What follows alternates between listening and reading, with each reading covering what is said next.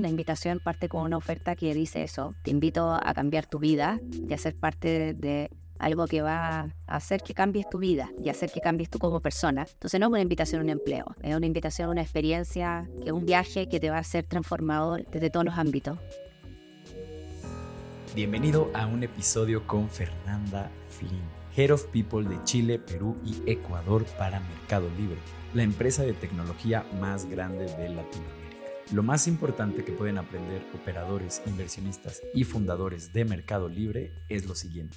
Número uno, al atraer talento, Mercado Libre no compite con salarios, sino más bien con una visión retadora y atractiva. Y con esto, al día de hoy han conseguido emplear a más de 45 mil personas. Número 2. Un despido puede ser insignificante para una empresa, pero es trascendental para el empleado. Así que toma esto en cuenta. Número 3. Cuando una empresa está creciendo de manera ágil, no existen tal cosa como las carreras profesionales. Y número 4. La cantidad de filtros que tienen las vacantes depende de su grado de interacción y responsabilidad con el resto del equipo. Entre más interacción, más filtros. Cuando el río suena. Hola, ¿qué tal? Bienvenidos a todos a una edición más de Cuando el río suena el podcast que está hecho para todas las personas que están allá afuera construyendo algo donde antes no había nada. Los saludamos el día de hoy, 15 de junio. Parece que es el día más caluroso que ha tenido la Ciudad de México en el 2023. ¿Cómo estás, Ro? Además de en shorts. Derritiendo. Hace muchísimo calor, pero aquí estamos y tenemos del otro lado de la llamada a Fernanda Flynn de Mercado Libre. ¿Cómo estás, Fernanda? Hola, muy bien, gracias. Aquí no hace nada de calor. Eh, por el contrario, está helado. Oh, qué envidia, qué envidia. Nos, nos contabas que estabas en Chile, ¿verdad? ¿En qué ciudad? Así es, estoy en Santiago de Chile. Perfecto, muy bien. Pues a ver, vámonos directo al punto. Traemos esta nueva dinámica de entrar de lleno a, a la olla con el agua hirviendo. Eh, Fernanda, lo que te trae a esta mesa de conversación es tu puesto como Head of People en Mercado Libre para las regiones de Chile, Perú y Ecuador. Entonces, eres la persona indicada para preguntarle cuándo es momento de despedir a una persona y, cómo se hace de la mejor forma este proceso que, pues quien sea que esté en los zapatos que tiene que hacerlo, conlleva un hoyo en el estómago. Total, total. Em, nosotros siempre decimos en recursos humanos que, que uno vive los procesos muchas veces, pero para la gente ese proceso es único, ¿sí? Entonces, la verdad es que nunca hay una, nunca hay una, una vez cualquiera, ¿cierto? En un momento como ese, porque para una persona le están diciendo por primera vez o quizás eh, no por primera vez, pero le están dando una información súper difícil de digerir, que es que eh, eh, la organización ha tomado la decisión de que salga de la empresa, ¿sí? Em, así que creo que cuando es el momento em, indicado, yo creo que cuando están todas las certezas de que la persona realmente no es la persona idónea para, para la posición y ahí el tiempo es bastante relativo, ¿sí? Eh, depende mucho de la posición, depende de la persona, depende de la cultura de la empresa, depende de un montón de cosas para poder identificar cuándo es ese momento correcto. Pero lo que sí les puedo decir es que independiente de cuántas veces uno lo haya hecho en la vida, eh, es un momento muy importante para la otra persona. Y creo que en ese sentido hay que Em, tomar en consideración y recordar que por mucho que el rol no se esté ejerciendo, al frente hay un ser humano, ¿cierto? Hay una persona que está poniendo todo de sí por hacer lo máximo y lo mejor posible en las circunstancias en las que esté. Em, así que tiene que ser un momento cargado de eh, precisión, ¿sí? Em, hay que dejar muy claro que la decisión está tomada y que no hay vuelta atrás. Hay muchas personas que por tratar de ser lo más empáticas y colaborativas y, y como conciliadoras posible, como que la persona sale de la reunión y no le quedó tan claro si la despidieron o no la despidieron. Creo que eso es, un, es una cosa muy, em, es un hilo bien delegado que hay que transitar, pero hay que saber ser claro, enfático y al mismo tiempo contenedor y, y amoroso, ¿sí? Entonces, eh, creo que lo clave es, el mensaje tiene que ser claro, pero eso no significa que tenga que ser duro, ¿sí? Em, y siempre acompañar a la persona, ¿sí? Eh, es un momento difícil no sé, salvo alguien que quiera que lo despidan, que también existen, pero, pero te diría que eso, eso, ese te diría que es el principal tip. Está fantástico. Creo que mm, esto que mencionas de que a pesar de que sea alguien que tú identificas que no está cumpliendo con la labor que a ti te gustaría que esté cumpliendo para la empresa eh, o que tal vez no esté alineada con lo que están buscando el equipo, la organización, eh, pues luego eso puede generar cierto resentimiento, cierta como actitud de, pues, pues, pues bueno, tal vez no es la persona indicada para este equipo. Em, y tal vez ahí muchos pueden perder esta empatía al momento de cortar la relación. Eh, y creo que es muy importante como esto que mencionas, justo. Y creo que también otra cosa, otra cosa valiosa es que, claro, cuando las organizaciones ya son más grandes y tienen eh, pues departamentos de recursos humanos mucho más, eh, mucho más robustos, y entonces este tipo de responsabilidades, digamos, de, pues de despedir a alguien se, se, comparten, pues ya se puede tratar con más cuidado, ¿no? Pero creo que es esto que nos acabas de compartir es súper valioso para organizaciones más pequeñas, donde todavía son tal vez los managers directos o los fundadores, o, ¿no? O sea, personas que están directamente en contacto con la persona a la que, a la que van a despedir, las que comunican el mensaje, porque ahí justo se puede manifestar lo que, lo que Arte acaba de, mencionar, y es que puede haber eh, pues actitudes más raras, ¿no? Se puede, pensar, bueno, justo esta es la persona que no está trabajando, la que está, eh, la que tiene al, equipo atrasado, la que causó problemas aquí, aquí, acá, ¿no? Y, esto que mencionas de que es la primera vez para, para otra persona o que para la otra persona es, es un evento importante, pues yo creo que tomarlo en cuenta sí puede hacer que aunque tú estés haciendo un movimiento estratégico para la organización y tú sepas que es lo, em, vamos, la, el, el, paso correcto, pues puedas hacerlo desde un lugar de empatía y no ser un, ogro, ¿no? A la hora de... sí, 100%. Perdón, eh, que, complementando, construyendo encima de lo que dicen, chicos, yo creo que hay una frase que, que, uno nunca puede olvidar, que son en estos momentos de verdad, que uno no puede em, hacerlo mal, ¿no? Em, pero la reputación se, se construye como con una escalera, ¿cierto?, em, a pulso y la reputación baja en ascensor, ¿sí? Entonces, em, uno nunca se puede olvidar que las personas que hablan de nuestra organización son las personas que están adentro, las personas que están afuera y las personas que estuvieron adentro en algún momento, ¿sí? Entonces uno tiene que mm. eh, cuidar todo, ¿sí? Sobre todo si es más pequeña y está recién construyendo su imagen, hay que tener mucho cuidado de ese momento porque ellos van a ser los principales canales de comunicación después de cuál es la marca empleadora y cuál es la organización y cuáles son los valores, etc. Así que eh, tomaría ese cuidado, ¿sí? Fundamental, fundamental. Creo que luego tal vez te han cortado más veces una expareja que las veces que te han despedido, ¿no? O sea, sí es un momento muy específico en, en tu vida, si te llega a pasar. Pero bueno, a ver, Fernanda, o bueno, ¿quieres tirarla tú? Sí, a ver, ahora sí, ya que dimos un poco de contexto, yo creo que en realidad eh, Mercado Libre o, o, Meli, como que probablemente nos referimos así el resto de la entrevista, eh, pues es una, es una empresa que no requiere necesariamente mucha, mucha introducción, pero a ver, nada más por seguir protocolo y si alguno de nuestros escuchas está perdido, eh, ¿nos podrías contar el pitch de elevador de Mercado Libre? Bien, bueno, Mercado Libre es una organización de tecnología eh, fundada el año 2000, eh, en 1999. En este momento es la mayor empresa de tecnología en Latinoamérica y tiene como principal eh, desafío democratizar el comercio electrónico y las finanzas em, en esta parte del mundo. ¿sí? lo hacemos a partir de nuestros emprendedores, que son miles de emprendedores que trabajan y usan nuestra, nuestros sistemas, nuestros productos para poder eh, desarrollar su capital de trabajo y estamos convencidos que brindando soluciones que democratizan, ¿cierto? Eh, las opciones financieras y la posibilidad de acceder, digamos, a, a ciertas plataformas de consumo, eh, vamos a ayudar fuertemente a esta región que está muy apalancada, digamos, por, por el crecimiento justamente de estas, de estas pymes. Entonces estamos creando un, un entorno, un ecosistema democrático, justo, con reglas claras, ¿cierto? Que rompen la lógica del grande versus el chico. Todos habitan en nuestro ecosistema hoy día eh, y lo hacemos justamente para entregarle a nuestros usuarios, digamos, una experiencia única em, en donde puedan acceder al comercio electrónico y puedan comprar de manera confiable em, con nuestra plataforma. Así que eso les diría que es Mercado Libre.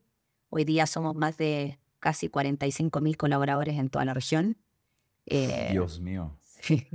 Somos un montón em, y además tenemos un equipo por afuera también de externos que nos está acompañando, pero estamos entregando trabajo de calidad, formal, empleos, digamos, en una región que necesita reactivarse económicamente. Así que es una tremenda labor y ojalá que estén comprando nuestros productos por, por Mercado Libre porque definitivamente eh, van a tener una linda experiencia, no tengo ninguna duda. 100%. Somos personalmente fans de su, Sí, sí. de su, de De su su experiencia experiencia. de compra, ¿no? Sí. habíamos hablado con, con Sebastián Barrios, que está ahí de VP of Technology. Sí. Eh, nos había contado que el año pasado, bueno, a ver, no sé exactamente qué año, porque de cuando lo grabamos y cuando salió, ¿no? Pero que en, en el año anterior, al momento de la entrevista, habían contratado 4.000 desarrolladores. Entonces nos podíamos ya dar una idea de, vamos, de, de los retos de, del departamento de People, ¿no? Eh, de, pues, no sé, mantener la cultura, de onboardear a toda esta gente, ¿no? Pero no nos habíamos dado una idea del tamaño de la Sí, organización. no que- sabíamos como el tamaño entero que tenían. Son muchísimas personas. Y además me encanta justo siempre que viene gente de Mercado Libre porque son una empresa que está compitiendo contra este gigante que es Amazon y como este nombre al que mucha gente teme que es Jeff Bezos. Eh, y me encanta siempre decir que van ganando y que todo indica que en esta región, pues Así ustedes es. son quienes traen la mierda. como siendo un poco más coloquiales, ¿no? Eh, y cuéntanos, Fernanda, ¿cómo es tu posición como Head of People en estas regiones que son Chile, Perú y Ecuador? ¿Cómo luce tu día a día? Movido, movido. Eh, yo creo que es un reto, es una responsabilidad enorme, equipo, estar, digamos, liderando un área eh, como la que lidero, por dos cosas. Yo creo que Mercado Libre es una organización que tiene una ventaja competitiva que hace que un Amazon o un Shopee de China le cueste un montón entrar, eh, y es la cultura, ¿sí? Y cuando hablo de cultura, hablo obviamente de la cultura Mercado Libre, que tiene sus principios culturales, tenemos una plataforma cultural como súper estructurada, pero lo que me parece a mí que está haciendo nuestra marca de diferenciación profunda con nuestros competidores, como les digo, que son de otras partes del mundo, es que nosotros somos el reflejo de la cultura latina, ¿sí? Entonces, 100%. eh, la sensación es que eh, latinos unidos, ¿cierto? Eh, son muy fuertes. Sí, es la demostración más poderosa para mí de, de que nuestra cultura y nuestra región tiene muchísimo que otorgar. Y en eso que tiene que otorgar y en ese lugar que se puede posicionar, la cantidad de talento que tenemos en esta parte del mundo es atómico, ¿sí? Em, y poder ser una mm, eh, receptora de tanto talento eh, digital, obviamente, pero también de otras áreas, em, me llena, me llena, me llena de orgullo y me llena de responsabilidad. Eh, esa responsabilidad que como que te asusta, una parte cierto, porque Mm. sí, hay un fenómeno ahí de decir, pero ¿por qué soy yo la designada a estar a cargo de todo esto? Eh, no me lo merezco, ¿no? Una cosa como de ese tipo. Em, Mm. Pero también creo que hay algo como muy fuerte de, de justamente sostener em, a tanta gente brillante junta eh, y que los egos no sean más grandes que el desafío que está por delante, ¿cierto? Y que Mm. El día a día exige un nivel de ejecución con excelencia eh, tremendo. O sea, esta organización, eh, somos una empresa de tecnología, la tecnología se desarrolla con desarrolladores, ¿cierto? Y los productos necesitamos a gente. Eh, nuestra otra solución es logística, requiere, ¿cierto? Literalmente de un Mm. de una persona que toque un paquete y que lo haga llevar a otro, lo lleve a otro lugar, ¿cierto? Entonces, hay, hay, hay mucho de lo físico también en esta empresa. Em, entonces, uno no puede simplemente no completar el plan de contratación, porque lo, la, y acá, y ustedes son de tecnología, así que lo saben mejor que yo, el que llega primero es el que gana, ¿cierto? Y el que desarrolle primero probablemente es el que va a tener el mayor espacio y nosotros somos muy conscientes de eso de que hay que llegar primero y que la solución no puede ser a medias, tiene que ser, ya tiene que salir linda. eh, eso no quita que la vamos mejorando todo el tiempo, eh, vamos iterando nuestros productos, hay más de decenas de mejoras, digamos, en nuestro producto a la semana, pero, pero nada, eh, hacer convivir un ecosistema de mucha gente brillante en pos de un desafío grande, demostrándole a todo el mundo que Latinoamérica acá está roncando, digamos, eh, es algo que me llena de energía, eso ocupa mi día a día, eh, que es largo también, ¿sí? No, esta no es, las organizaciones así no se trabaja poco, ¿sí? Que eso también es, es algo que bueno que la gente también Claro. lo sepa. Quieren trabajar en el mercado libre, todos quieren ser parte de esto. Venga, pero a remangarse y a trabajar, equipo, porque aquí hay que hacerlo todo, ¿sí? 100%. A mí me encanta mm, esa como perspectiva o tal vez como esa mentalidad justo a la gente que empleamos aquí en el estudio y a quien llega como a estas conversaciones de filtros de el próximo diseñador o desarrollador o product manager que va a entrar. Eh, siempre sí nos gusta decirles que esta es una empresa en la que trabajamos mucho, en la que nos exigimos bastante.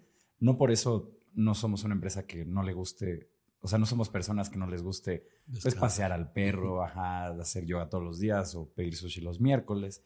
Em, pero sí buscamos gente que encuentre en este trabajo la oportunidad para hacer el mejor trabajo que ha hecho en su vida, ¿no? O que a partir de esa oportunidad, de ese reto que tienen, ellos mismos se puedan dar cuenta de cuáles son las capacidades que tienen en su craft en particular. Y no me imagino, pues ustedes ya que, pues, ya que está caliente la cosa y ya que son tan grandes y ya que hay tantas cosas moviéndose y justo en una competencia tan feroz, pues me imagino que, como dices, es arremangarse las manos y vamos a los golpes todos los días a ganar como si, como si fuera la final. Estamos en la final em, siempre. Exacto. sí. Em, te queremos preguntar también, eh, Fernanda, ¿cómo, ¿cómo es que encuentran, bueno, justo mencionamos ahora, ¿no? Que nos gustaba Sebastián, de que 4.000 desarrolladores en el pasado, es mucho talento eh, y y claro, pues no, no, es cualquiera, ¿no? Porque no se trata nada más de, de, llenar la organización y de llenar los puestos, sino de encontrar a la gente indicada. Entonces, eh, la pregunta es cómo se aseguran de encontrar el mejor talento. Es un temazo este, em, porque em, eso hace que nuestros procesos de selección no sean rápidos, ¿sí? Entonces, nosotros tenemos em, necesidades de reclutamiento altísimas, como, como te comentaba Sebas, y y bueno, todos los años son, son desafiantes, ¿cierto? Hay que dimensionar a los equipos de talent acquisition, ¿cierto? Para poder, de adquisición de talento, para poder determinar, ¿cierto?, cómo vamos a responder a una demanda como la que tenemos todos los años de salir a buscar gente. Em, y en ese desafío creo que hay ciertas cosas que uno no puede eh, como negociar, ¿sí? O no puede transar. Em, tú lo decías un poco, pero esto de no es llenar la vacante, ¿sí? es encontrar al, mejor talento. Y el mejor talento muchas veces puede que tenga los conocimientos técnicos que uno necesita, la persona, etcétera, pero no tenga ese componente cultural que inclusive nosotros lo ponderamos con muchísima relevancia. ¿sí? Em, nos hemos encontrado profesionales que tienen un conocimiento notable, pero que culturalmente por alguna razón no logran como adecuarse a la forma de operar que tenemos como Mercado Libre, que como toda organización tiene su cultura, por lo tanto tiene sus códigos, tiene sus formas de hacer, tiene su, ¿cierto? Tiene sus símbolos, sus sistemas, sus formas de gobernarse. No es una organización a priori simple, ¿cierto? Es un ecosistema, es una red medio matrix, por lo tanto las cosas no son tan lineales, eh, hay mucho gris, etcétera. Entonces las personas que no logran tolerar un poco esta, mm, esta, esta forma de trabajo, yo creo que sufre un montón. Y más que sufrir y no pasarlo bien y no gustarle, yo creo que el principal desafío que tienen es que no logran entregar su máximo potencial, que es lo que más nos interesa a nosotros. Entonces, hay mucha capacitación interna. Eh, nosotros vamos a tomar a alguien que tenga el conocimiento que, más o menos que nosotros necesitamos pero para nosotros lo más importante es que tenga un match cultural fuerte.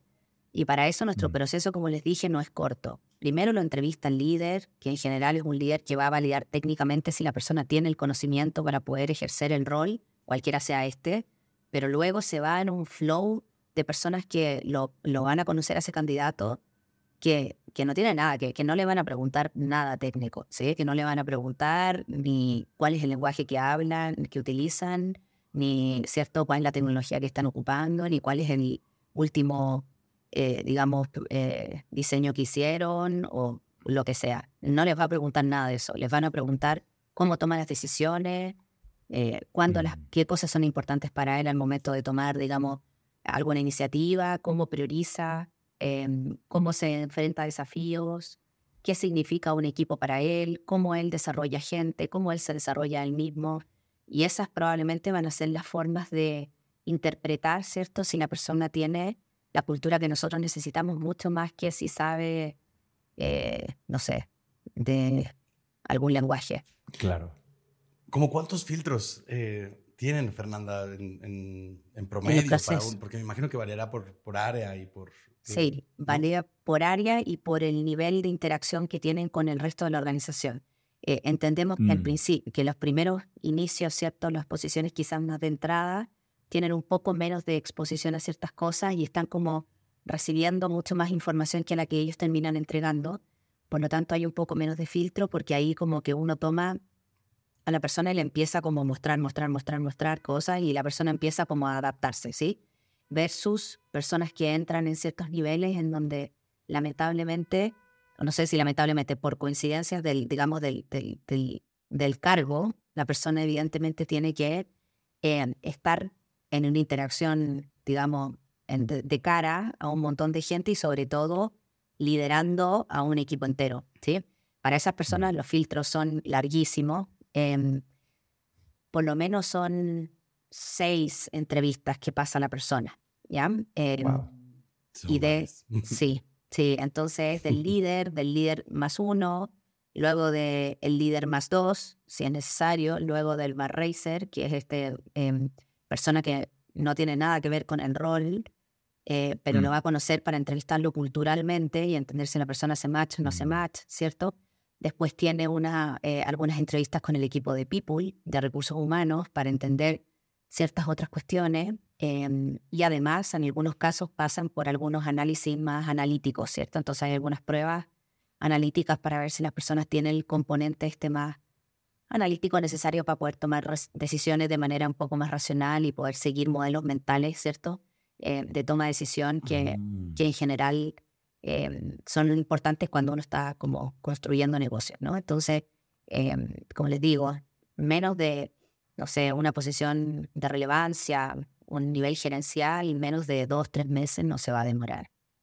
Em, ok. Sí, así que por eso que hay que tener un escuadrón de gente. Nosotros tampoco hacemos reclutamiento externo. Ese también es otro componente em, clave, como una estrategia de valor que nosotros tomamos.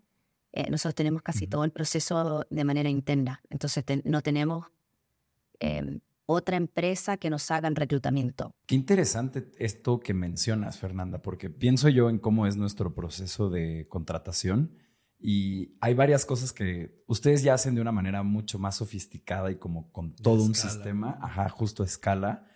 Em, pero, por ejemplo, nosotros primero tenemos una entrevista que es como justo entre, justo técnica y entre también un poco como el a ver si me da buena vibra o no esta persona.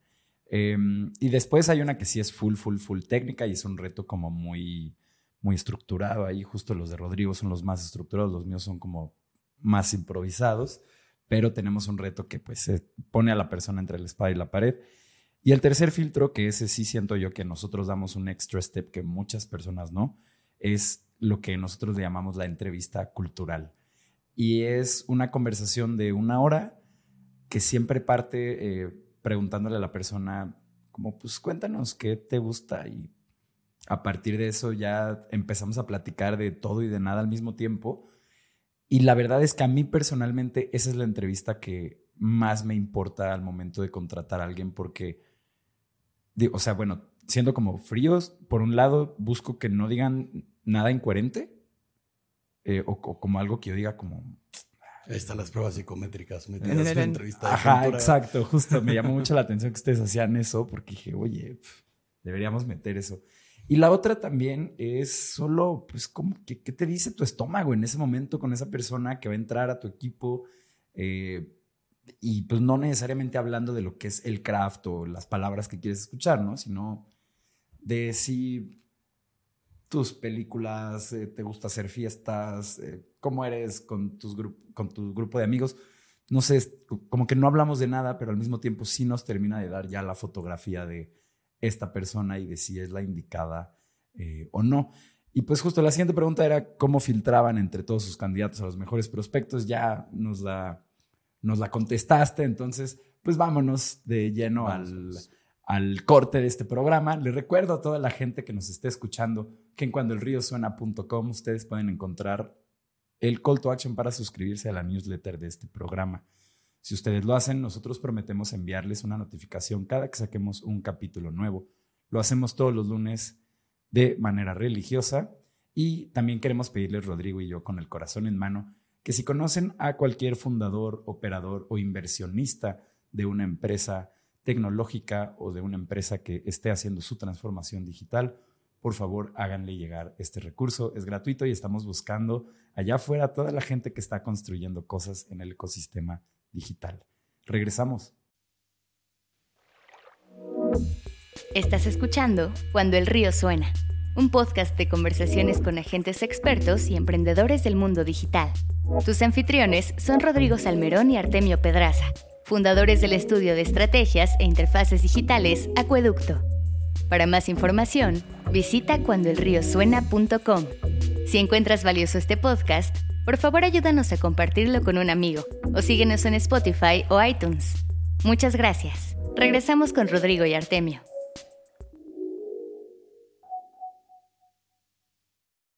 ¿Qué tal? Estamos de vuelta en Cuando el Río Suena con nuestra invitada de esta, de esta ocasión, Fernanda, Fernanda Flynn, que es Head of People de Chile, Perú y Ecuador para Mercado Libre. Y retomando la entrevista que estábamos teniendo, eh, Fernanda, al respecto, algo que queríamos preguntarles es al respecto de su proceso de onboarding. Eh, nos comentabas ahora un poco, ¿no? De cómo eh, para los nuevos prospectos al principio, vamos, hay mucha preparación, eso ya, ya nos lo comentaste, y también que reciben al principio mucho más de lo que, de lo que dan de regreso en lo que se empapan de la cultura del, del, de la empresa, ¿no? Pero, pero pues cuéntanos un poco, digo, cambiará por rol y por seniority, ¿no? Pero eh, ¿tienen algún proceso general que, que, pasan, que viven todos los empleados eh, y cómo se ve? Sí, seguro, seguro, sí lo tenemos. Y es súper importante para nosotros. De hecho, em, los primeros, eh, nosotros decimos que el primer tiempo de la persona en, la organización es clave, es clave para, para eh, comprometerla, es clave como para que siga confiando que la decisión que tomó es la correcta, ¿cierto? Es clave para que se sienta cómodo, es clave para que era, para genere lazos, em, es clave para que gane confianza y todo eso es clave para que la persona pueda desempeñar su máximo potencial, que siempre es lo que más buscamos, que la persona se sienta como un ambiente psicológicamente seguro para que pueda eh, desplegarse y ser quien es en un entorno altamente diverso también. Em, entonces que se sienta cómoda y que esté bien. Em, y para eso, como que los primeros meses nosotros nutrimos a la gente de un montón de información, em, no con el objetivo de que se aprendan todo ni que se pongan a estudiar como locos, sino que con para poder brindarles un poco de confianza y seguridad, porque la organización es muy grande, y muchas veces es bastante compleja, ¿sí? Entonces no es tan obvia las cosas, ¿sí?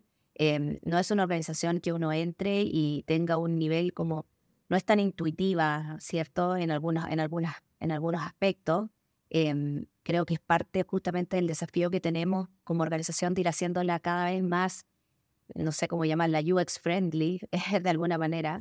Em, pero creo que, que sí, que es una organización que tiene ciertos grados de complejidad.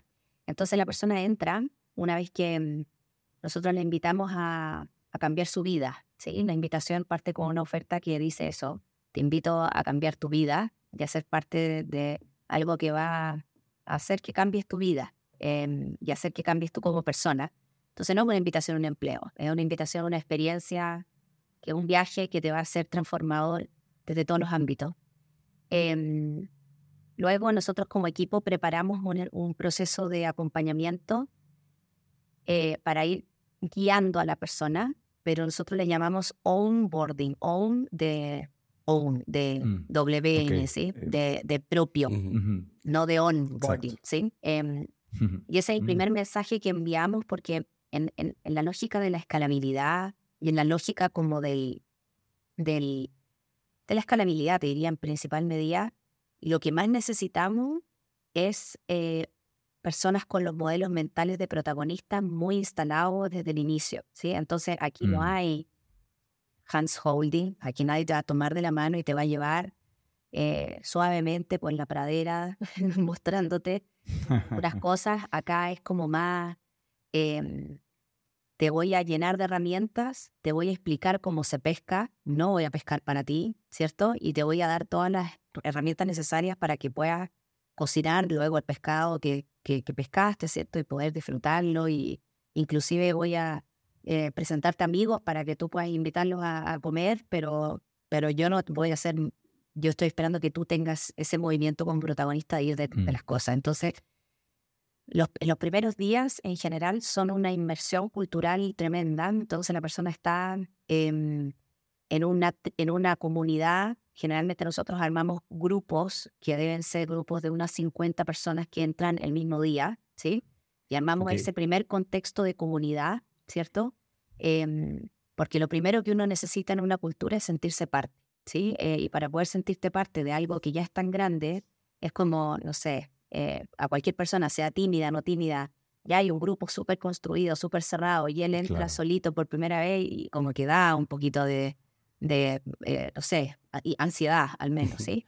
Sí, no, y el que tengan estos grupos que son como pequeñas generaciones del día que me tocó entrar, somos estos 50, pues como en la universidad, siempre te acuerdas del grupo de tu primer clase y se te queda guardada esa gente durante toda esa carrera. Y esas personas son las que después te van a ir ayudando porque probablemente te vaya a ir encontrando con ellas en la medida que va pasando el tiempo y obviamente la medida que va a ir trabajando también. Pero se genera como ese primer encuentro en donde ahí pasan los primeros mensajes culturales, ¿no? Eh, entra un vicepresidente, entra un analista, se meten a la misma reunión y son de la misma, del mismo grupo, ¿sí? No hay como un grupo para los altos mandos y un grupo para los... Entran todos en el mismo grupo y hacen un barrido cultural que están todo el día.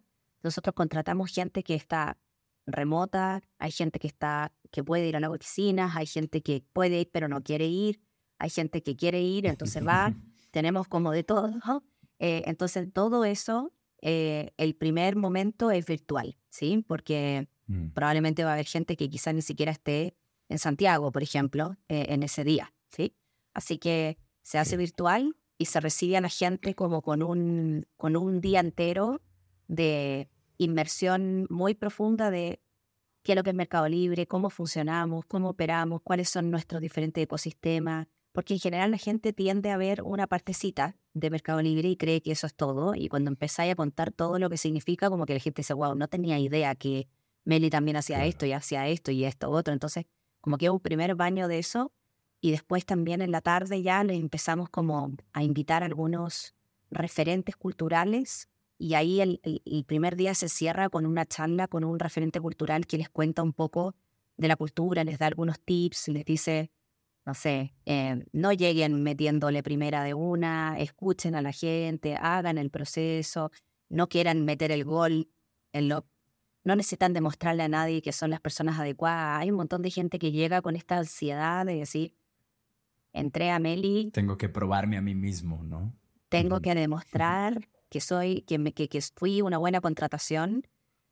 Eso es lo primero que le decimos, suelta eso, no tengo ninguna duda que fuiste bueno. Si somos buenos para hacer cosas, a mí somos buenos reclutando, así que si estáis acá, tranquilo, que tomamos, probablemente nosotros estamos tranquilos que tomamos una buena decisión, tú no tienes que demostrar nada, tú tienes que aprender, ser humilde, participativo, entender, estar con los ojitos bien abiertos, eh, anotar un montón y tranquilo y enjoy the, enjoy the ride, ¿no? Y pásalo bien y disfruta y ríete y conéctate con esa parte más también del flow de divertirse con el proceso y de entregarse y no estar tan, tan, tan, tan, tan, tan tanta tensión, ¿no? sí, em, claro. así que eso, y después va pasando, obviamente cada equipo va organizándose y va acompañando a estas personas. Em, el primer mes probablemente el aporte va a ser tendiente a cero, segundo mes también, ya el tercer mes empezamos un poco más y ya te diría que a partir del sexto mes nosotros podemos empezar recién a entender si la persona va bien o va mal, pero los primeros seis meses son para que más o menos entienda. Pero eso es por la dimensión que tenemos, chicos, ¿está? Eh, todas las organizaciones no necesitan tener seis meses en la línea de que están escuchando, en la línea que nos están escuchando empresas un poquito más pequeñas. Em, esto eh, es el diseño de una organización que requiere todo eso, ¿no? Em, hay empresas más pequeñas que no necesitan todo eso. Sí, por poner ahí la perspectiva, nosotros somos un equipo de 12, personas. y generalmente para el mes 2 nosotros ya tenemos una idea de si esta persona es la indicada o no es la indicada. Em, y dentro de un periodo de, prueba que le llamamos, que es de tres meses. Eh, entonces, ajá, incluso desde antes de que termine ese periodo ya nos damos una idea como ahí por el mes dos. Pero ahí está la diferencia, ¿no? De cómo se va de 12 a 45 mil personas. Exacto, sí, exacto. Hasta eso lo hacen en tiempo récord, lo hacen parecer ver así. Em, oye, Fernanda, y a ver, tienen estos perfiles que son protagónicos, gente con un gran juicio al tomar decisiones. ¿Qué estrategias tienen de retención para este tipo de talento? Porque me imagino que también, por un lado, se los quieren robar todo el tiempo y por otro lado, pues también siempre existe la opción de que esta persona diga, pues venga, o sea, si quiero un verdadero em, upside del lado del negocio, tengo que ser el dueño de él. ¿no? Eh, o voy allá yo a, justo en mi papel protagónico, a impactar a la sociedad haciendo eh, otra empresa de tecnología, ¿no? ¿Cómo, ¿Cómo mantienen a la gente que más les interesa que siga en la compañía? O, sí, ¿Cuál es su acercamiento a esto? A ver, lo primero que me suena a decirles es, estamos en un mundo tan competitivo em, y estamos en un mundo tan, no, no encuentro la palabra más correcta, pero la que me sale es como desleal ¿sí? En el sentido de mm, que ustedes son usuarios de productos, yo soy usuaria de producto, a mí eh, cualquier sea el servicio o producto que me ofrezcan no me funciona la primera vez, me parece pésimo y me voy y no vuelvo más, ¿sí? Entonces, la verdad es que la experiencia em, tiene que estar garantizada siempre em, y tiene que ser como clave, ¿sí? En el mundo del trabajo es exactamente lo mismo, ¿sí? Eh, si la experiencia mm. no es game changer, si la experiencia no es significativamente mejor que lo que me está ofreciendo el tipo al lado, el tipo no se te va a quedar en la organización, ¿sí? O la tipa o las personas, ¿no? Entonces es, es, es, una... Hay muchas personas que se les olvida eso, ¿no? Y que, y que pretenden trabajar con órdenes de lealtad con los colaboradores o con, lo, con la gente de su equipo, como... Eh, sí, hay lealtad, pero, pero la verdad es que cuando la gente es brillante, escoge totalmente dónde quiere estar, ¿sí? Cuando uno tiene... Es como cuando uno tiene la billetera y una tarjeta de crédito gigante, uno escoge el hotel que más le gusta, el pasaje en el avión que más quiere, la vacación que más sueña, en la casa que más le prefiere. Pasa exactamente lo mismo con el talento. El talento tiene esa tarjeta de crédito ilimitada y dice, a ver, yo voy a escoger dónde voy a estar. No es que la organización te escoge, ¿sí? Em, así que lo primero que les puedo decir es que al talento uno no lo puede retener. ¿sí? La palabra retener es como tomar un pajarito y meterlo en una jaula y ponerlo en el living de tu casa. ¿sí? Em, eso es como en una mm. cárcel. ¿sí? Em, y nosotros decimos, nosotros no, no tenemos cárceles de oro en Meli. ¿sí? Y la cárcel de oro es este, este concepto de show me the money, ¿no? ¿Cuánto me pagas y yo me quedo? Claro.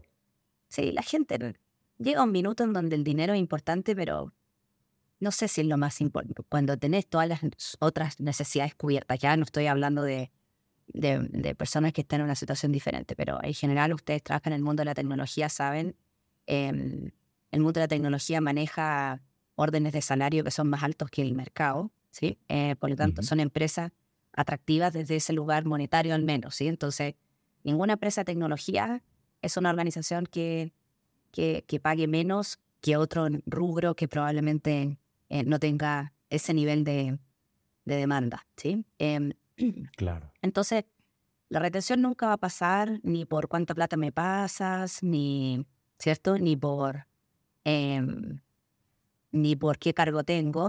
Yo creo que la, la, eso te puede hacer tomar una decisión de irte, pero no de quedarte, ¿sí? Eh, entonces, nosotros vimos, nosotros vimos y hemos visto, sobre todo durante el boom, digamos, de, la, de las startups en el año 2022, que hubo un montón de plata, ¿cierto?, destinada a eso, dando vuelta. Eh, fue los años dorados, ¿cierto?, del 2021-2022, había una inyección de capital impresionante, entonces las startups en Latinoamérica estaban con los bolsillos llenos de plata y, se bajaban ahí, mostraban los billetes y la gente se movía y se entusiasmaba porque el Mercado Libre era un eh, team leader, un, un project leader, em, un expert y allá se iban a ser el CTO de la empresa, ¿no? Entonces había saltos cuánticos que se estaban haciendo y hubo, hubo, sí, un grupo de gente que se nos fue por estos saltos cuánticos em, mm. Y, que, y que lamentablemente yo creo que muchos están contentos, etcétera, pero yo creo que hay un grupo de personas que es la que yo realmente más lamento que se hayan ido, que se dieron cuenta que los motivadores por los cuales estaban tomando una decisión no necesariamente eran los correctos, ¿sí? Em, y sobre mm. todo la gente que, yo creo que la gente que decide quedarse en Meli, el talento que decide quedarse en Meli, es el talento que está muy conectado con el propósito de nuestra empresa y que no es fácil de generar en, una, en un lugar más, un ambiente quizás más, más pequeño, em, por una parte, y por otro es el talento que está con una mirada de aprendiz todo el tiempo. La persona que cree que ya mm. se las sabe todas eh, y que no tiene nada más que aprender y que ya está listo y que es un perfil como cerradito, se va a ir de Meli probablemente, porque se la sabe. ¿Sí? Entonces puede ir a... No necesita aprender nada más, pero el que es consciente que tiene que seguir aprendiendo, que hay cosas que todavía no ha desarrollado, que hay, que hay complejidades que todavía no ha resuelto, que hay problemas que todavía no ha enfrentado, se da cuenta que Meli es una plataforma tremenda para aprender. ¿sí? Entonces, lo único que a mí hoy día me hace una competencia a nivel de experiencia son los chicos que se me van a estudiar em, a Estados Unidos, un MBA, y cosas de ese tipo. Esos son los que, esa es mi competencia en términos de empleo. Eh, sí, siendo bien honesta. Entiendo. No, hombre, y esto que mencionas es bien importante. Em, en varios sentidos, ¿no? Desde eh, cuál es la visión de la empresa, cómo está impactando hoy, cómo se ve impactando en 10 años. Eh, de entrada ahí, si, si la gente conecta con eso, como dices, tal vez eso es más importante que la compensación que tiene esta persona ya juntando su salario, prestaciones y si le das coche, lo que sea, ¿no? Em, también, por otro lado, em, es, es, curioso esto que dices, conecto mucho con eso porque por ejemplo, nosotros, ah, hablando un poco más de nosotros nuevamente, em, nosotros éramos una agencia que era de diseño únicamente, de experiencias de interfaces, y después, naturalmente, abrimos nuestra pata de desarrollo para darle vida a estas interfaces que estábamos diseñando y construyendo. Em, y la verdad es que la curva de aprendizaje de meter esa pata de desarrollo a la empresa, pues fue una muy grande para nosotros. Por fortuna, justo contratamos talento senior que llevaba 10 años en el mercado, trabajando en agencias, conocía como este tipo de modelo y de trabajo y nos ayudó a poner todo en orden. Em, pero es curioso porque hace dos semanas hablábamos con el equipo y les decíamos como, miren nada más, seis meses y aquí estamos, ya somos pues mucho más grandes, podemos con una capacidad de proyectos eh, más emocionante. Miren nada más lo fregones que somos, ¿no? Y al día de hoy Rodrigo y yo estamos agendando una llamada uno a uno con cada miembro del equipo para decirles como, hermano, estamos lejos, muy lejos de que cada quien sea quien tiene que ser y de que esta empresa llegue a ser lo eficiente que puede ser y estamos muy lejos de ser una top-notch agency a nivel global, con, con, lo que nosotros soñamos que este lugar puede construirse, ¿no?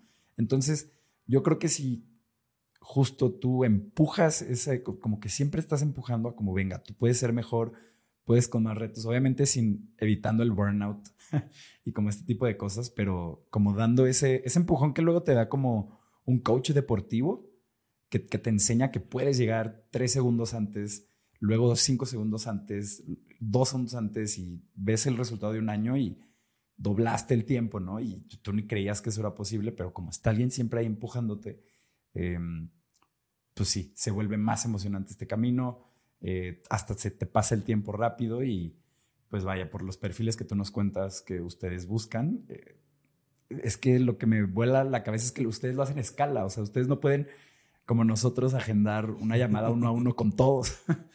es, es una locura. Y, y, aprovechando que estás, que estás tocando eso de, de motivar y, bueno, no quiero decir presionar porque tiene como una connotación negativa, pero, pero sí impulsar. Ajá, impulsar. Em, ¿Cómo se ve un, un career path eh, pues dentro de, de, Mercado Libre, no? Porque, claro, pues entran los perfiles eh, que tienen poca experiencia a puestos muy juniors y luego, em, ¿cómo se ve una, un plan de, de carrera dentro de, Mercado Libre? Porque me imagino eh, que, pues igual que nosotros o igual que cualquier empresa, pues em, el talento que llega joven y que se queda ahí hasta, hasta el último lugar es el más valioso porque se las sabe todas, ¿no? Conoce a todo mundo, em, tiene la experiencia de cada uno de los procesos, ha visto incluso crecer a la empresa a través de su, de su desarrollo y eso también lo puede valorar, ¿no?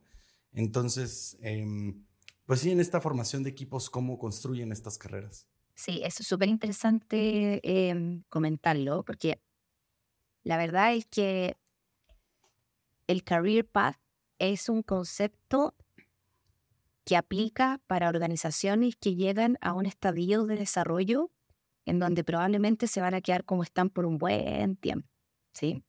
Mm. Em, entonces, si yo soy una organización que ya estoy como en mi máxima plenitud de desarrollo, y yo más o menos voy a tener una operación de X cantidad de gente en X cantidad de países, em, con X condiciones, ¿cierto? Con X producto, que más o menos va a ser esto, y a lo más dos grados para la derecha, dos para la izquierda, pero más o menos es esto, uno sí puede estar en condiciones de construir Career Path porque la silla que tienes hoy eh, y la silla que tiene tu jefe hoy probablemente va a ser la misma silla hoy, en un año más, en dos años más, en seis meses más, etc. ¿sí? Cuando uno está en una organización que va en desarrollo, como es Mercado Libre, Mercado Libre no ha dejado de crecer. ¿sí? Nosotros eh, anunciamos más de, eh, bueno, un montón de, puestos de trabajo en toda la región. Si mal no recuerdo, fueron 7.000 puestos de trabajo este año.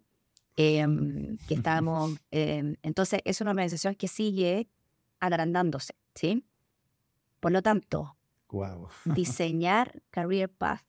Y, esto aplica para los Meli que, creen que se duplican en tamaño, ¿cierto? Yo cuando entré a Meli, imagínense, hace tres años y medio atrás eran 11.500 personas, hoy día son 45.000. O sea, esos son los órdenes de crecimiento y de magnitud que ha tomado la organización. Obviamente las tasas de crecimiento no van a seguir duplicándose como estuvimos en las épocas de los años pasados, pero sí van a tomar probablemente un van a, van a seguir todavía organizándose. Es una organización que tiene 20 años, no es una organización que tenga 150 años, ¿sí? Em, mm, entonces, ¿qué lo, entonces, ¿qué es lo que pasa con estas organizaciones más jóvenes? Em, si tú diseñas un plan de carrera para, y le dices a un chico, oye, tú estás en la posición 1, tienes que trabajar ABC para ir a la posición 2, cuando ese chico haya trabajado A, B, C y esté listo para la posición 2, probablemente la posición 2 no exista.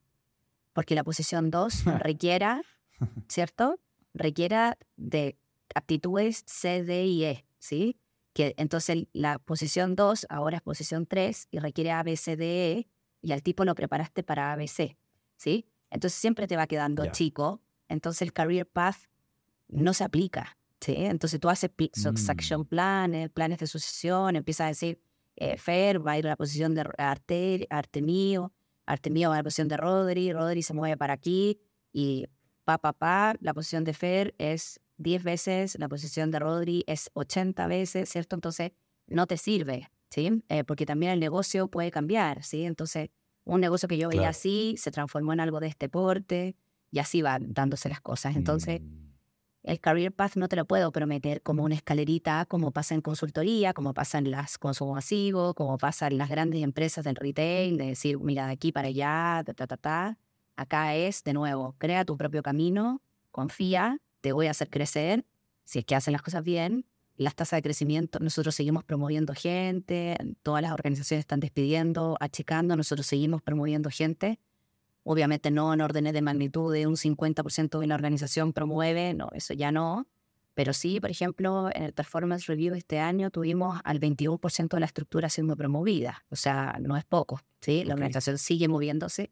Y yo creo que eso es lo que te exige el talento, ¿sí? Perspectiva. Quiero crecer. Tal cual. No tengo idea dónde, qué voy a hacer en un año más, pero comprométete que me vaya a dar una posición más grande. Y muchas veces esa posición más grande, hasta sentada en el mismo lugar, se termina transformando en una posición más grande. No sé si me explico. Entonces, depende. Hay gente que sale de una posición a otra, hay gente que la posición se agranda, en fin, pasan un montón de cosas, pero eso les podría decir de Career Path. No van a encontrar algo así tan, tan clarito. Qué locura, porque lo, lo, pienso ahorita a esta escala y caigo en cuenta de cómo estas grandes empresas tecnológicas como Meli, como Google, como Apple, realmente, a pesar de que llevan ya décadas en el ecosistema y son como estos grandes referentes de cómo construir un producto digital que es el esfuerzo de miles de colaboradores eh, solo programando y como digo, están todas estas otras áreas que mencionas, pero hablando como de esta en particular,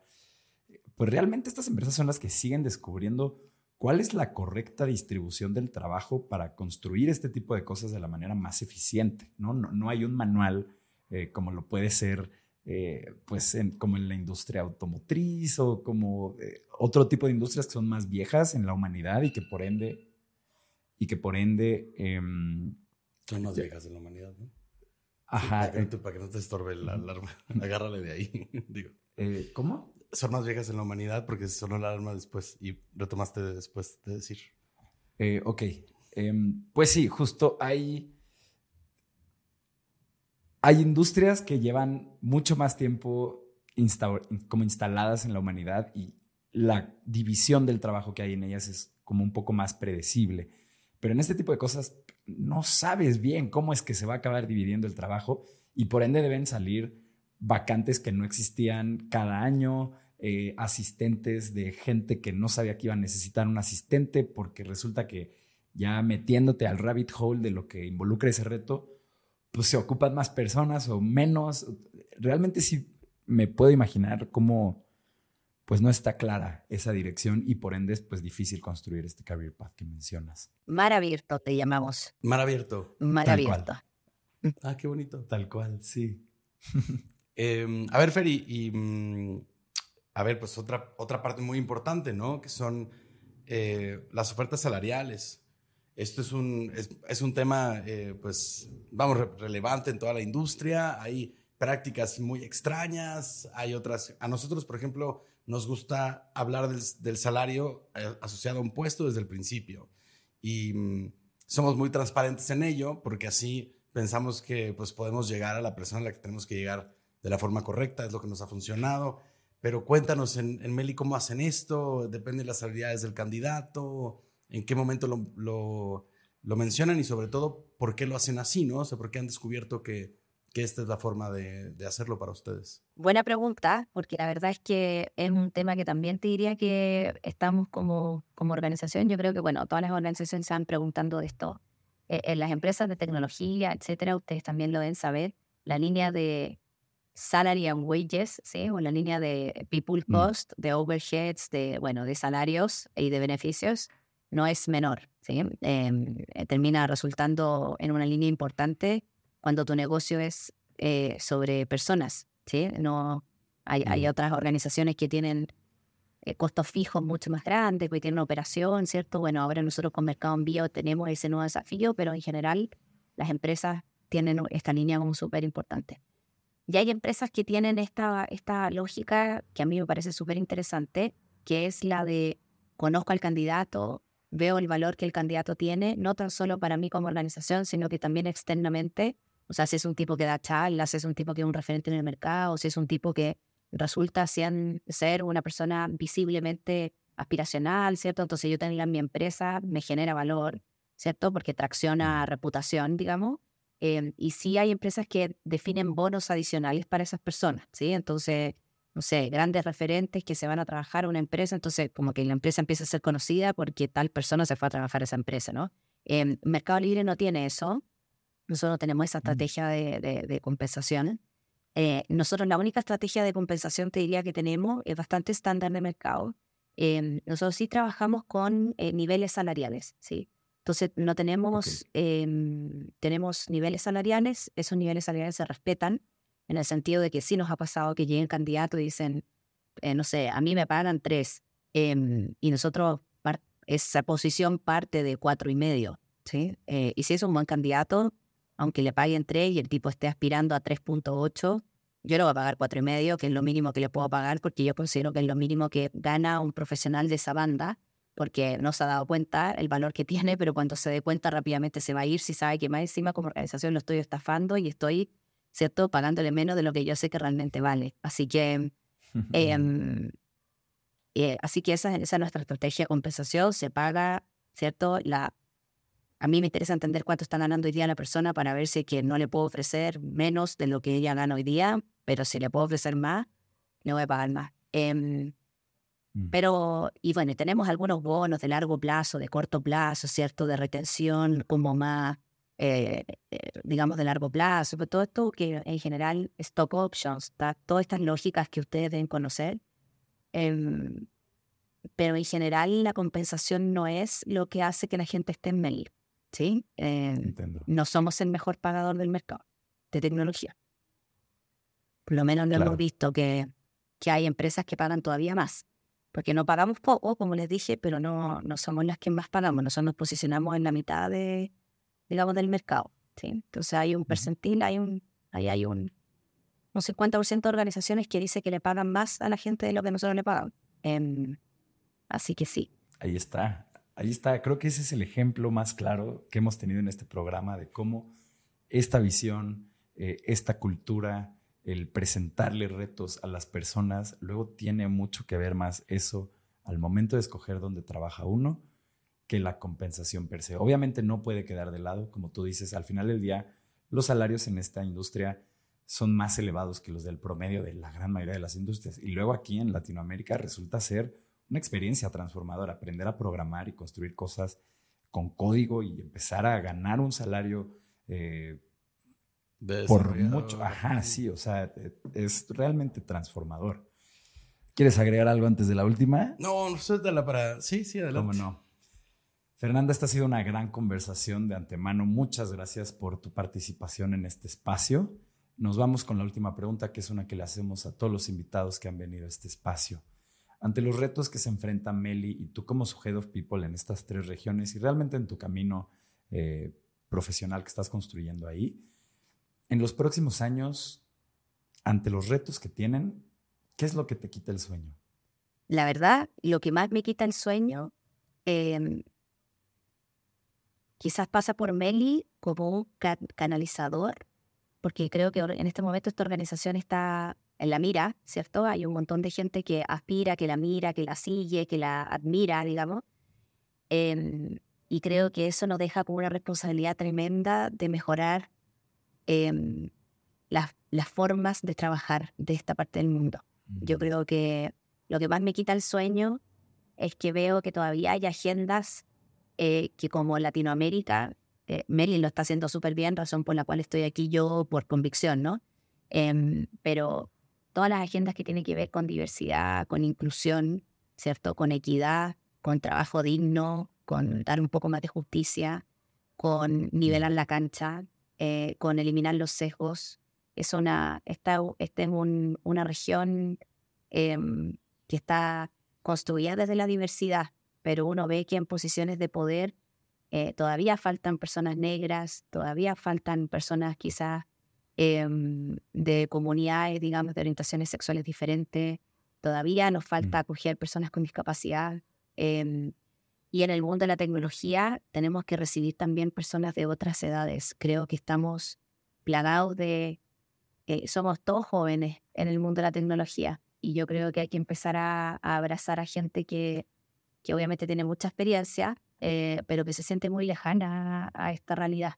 Así que Claro. eh, eso es lo que me quita el sueño, cómo acelerar la transformación del trabajo, cómo hacer del trabajo algo más digno, más justo, más feliz. El 70% de nuestra vida es trabajando. Eh, ustedes están haciendo su propósito, imagínense, están fundaron su propia empresa, entonces están, ustedes representan al 0,01% de esta, de esta parte de- del mundo, digamos, que está eh, cumpliendo y siguiendo su propósito al pie de la letra. Pero hay un montón de gente que no tiene nada ganas de trabajar, no le gusta lo que está haciendo, no se siente contenta, está vulnerada.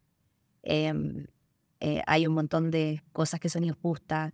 eh, la meritocracia no sucede, entonces promueven al otro tipo porque es amigo del jefe Mm. o porque tiene una situación económica favorable. Entonces, bueno, el otro que viene de esfuerzo y que ha crecido y ha hecho un esfuerzo gigante por llegar a algunos lugares, eh, no puede, parecerá que hay como una, un tope, ¿cierto? Invisible, Ujú. en la persona como que no puede seguir creciendo a pesar de que tiene un montón de capacidades. Em, y esas injusticias creo que hay que romperlas. Eh, y ojalá que Meli me siga, si- siga siendo esta plataforma para mí para poder poner esto en palabras y, y hacer un cambio real. Eso es lo que busco.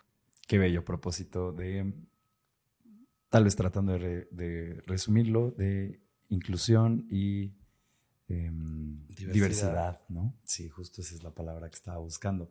Increíble, Fernanda, muchísimas gracias por venir a este espacio. Muchas gracias, Ro, por echarte un capítulo más. No puede ser que ya tenemos más de 100. Gracias a todo el equipo de producción que hace esto posible, a Belmont, eh, a Blanche, a Estana Isabel. De verdad, también sin ustedes no podría ser posible este espacio. Y más importante, sin ti que estás escuchando esto.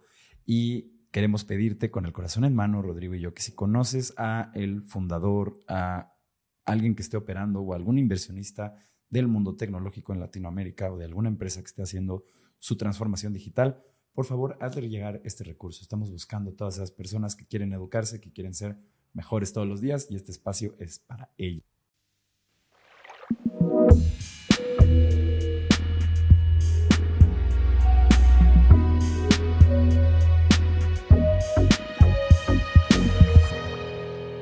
Cuando el río suena.